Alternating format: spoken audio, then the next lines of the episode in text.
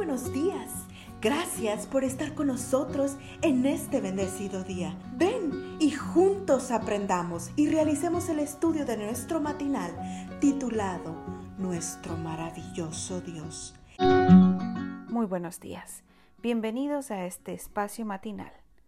Hoy 27 de agosto, la lectura la encontramos en el libro de Mateo, capítulo 5, versículo del 21 al 22.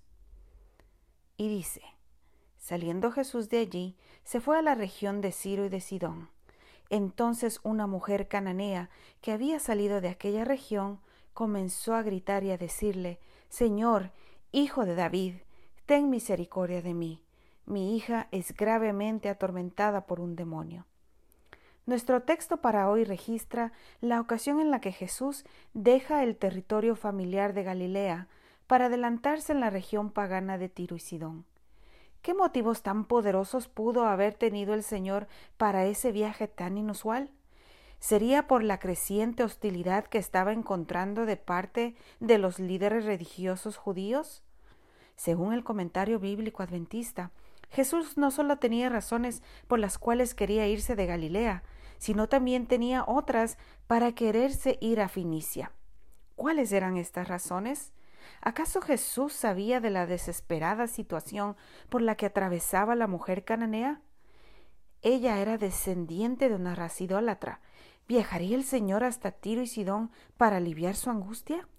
En el deseado de todas las gentes leemos que Cristo conocía la situación de esta mujer. Él sabía que ella anhelaba verle y se le colocó en su camino. Qué interesante. Él sabía del odio de los judíos que sentían por esta raza y aún así se dejó encontrar. Ya conocemos el relato. Primero Jesús aparenta indiferencia, luego parece rechazarla al decirle que había sido enviado solo a las ovejas perdidas de Israel. Finalmente le dice que no está bien tomar el pan que es de los hijos y echarlo a los perritos. ¿Por qué insistió ella en que él debía ayudarla? El deseado de todas las gentes nos da la pista. Ahí leemos que en esas palabras del Salvador la mujer vio que había llegado su oportunidad. Bajo la aparente negativa de Jesús, vio una compasión que él no podía ocultar. En el rostro amante del Salvador, ella descubrió que él realmente deseaba concederle la anhelada bendición. Y no se equivocó. Porque cuando ella dice que aún los perritos comen de las migajas que caen en la mesa de sus amos, el Señor le responde, Ah, mujer, tienes mucha fe, que se haga contigo tal y como quieres.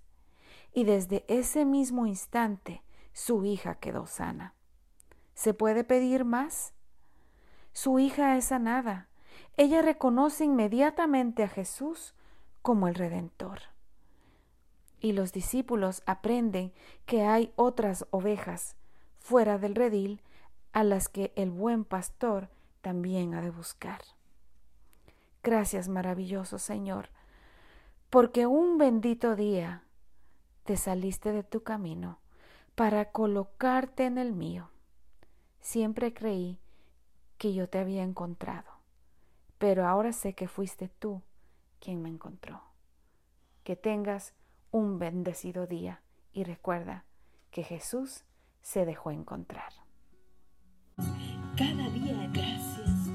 Gracias Dios por darnos la tranquilidad necesaria para enfrentar los retos, alegrías y dificultades de este nuevo amanecer. Porque el Señor tu Dios está contigo.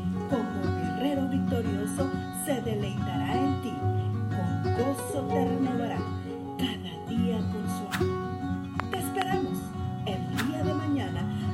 continuar con